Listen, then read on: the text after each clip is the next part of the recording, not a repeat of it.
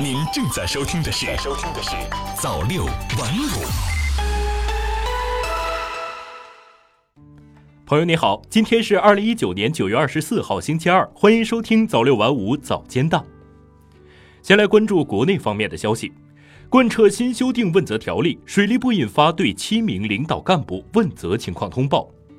人民网北京九月二十三号电，据中央纪委国家监委网站消息，为深入贯彻落实新修订的《中国共产党问责条例》，强化责任意识，激发担当精神，驻水利部纪检监察组建立健全了问责典型问题通报曝光机制。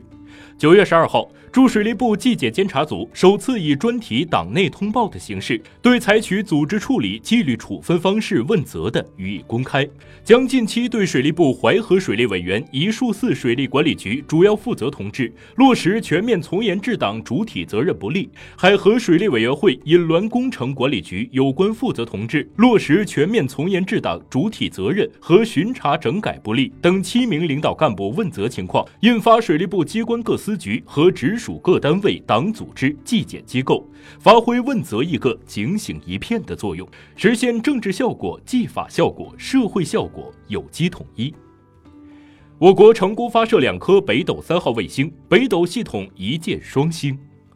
新华社西昌九月二十三号电，北斗卫星导航系统任务一线九月二十三号清晨用一箭双星发射成功的捷报，为新中国成立七十周年献上一份特殊的生日祝福。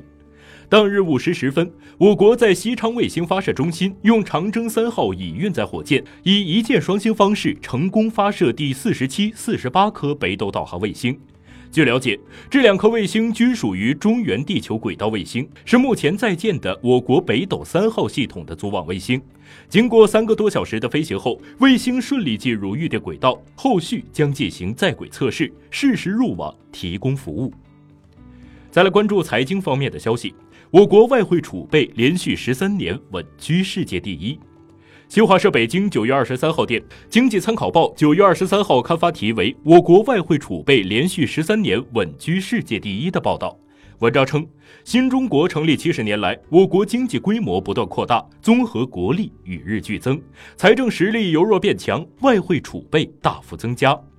二十世纪五十年代至七十年代，我国外汇储备相当紧张。一九五二年末，外汇储备只有一点零八亿美元。一九七八年以来，我国外汇储备稳步增加。二零零六年末突破一万亿美元，超过日本，居世界第一位。二零一八年末，外汇储备余额为三万零七百二十七亿美元，连续十三年稳居世界第一。卫健委，贫困人口大病医疗费用报销比例提至约百分之九十。央视网消息。国家卫生健康委二十三号举行新闻发布会，介绍健康扶贫和贫困地区健康促进工作情况。近年来，我国强化健康保障，精准建立防止因病致贫、因病返贫的保障机制，资助农村贫困人口参保，将其全部纳入城乡居民基本医保、大病保险、医疗救助制度。解决贫困人口看病有制度保障的问题，推动地方在现有保障制度对贫困人口进行政策倾斜的基础上，通过补充保险、政府兜底、慈善救助等多种形式，为患有大病重病的贫困人口建立兜底保障机制。实行县域内住院先诊疗后付费和一站式结算，形成保障合力，将农村贫困人口医疗费用负担控制在贫困家庭可承受范围之内，大病重病住院医疗费用报销比例提高到百分之九十左右，贫困人口看病经济负担明显减轻。最后再来关注国际方面的消息，联合国秘书处计划二零三零年前减排百分之四十五。新华社联合国九月二十二号电，隶属于联合国秘书处的全球传播部二十二号发布公报说，联合国秘书处已通过一项新的气候行动十年计划，在二零三零年前将与秘书处相关的温室气体排放量减少百分之四十五。公报说，联合国秘书处在联合国气候行动峰会召开前夕通过了这项计划。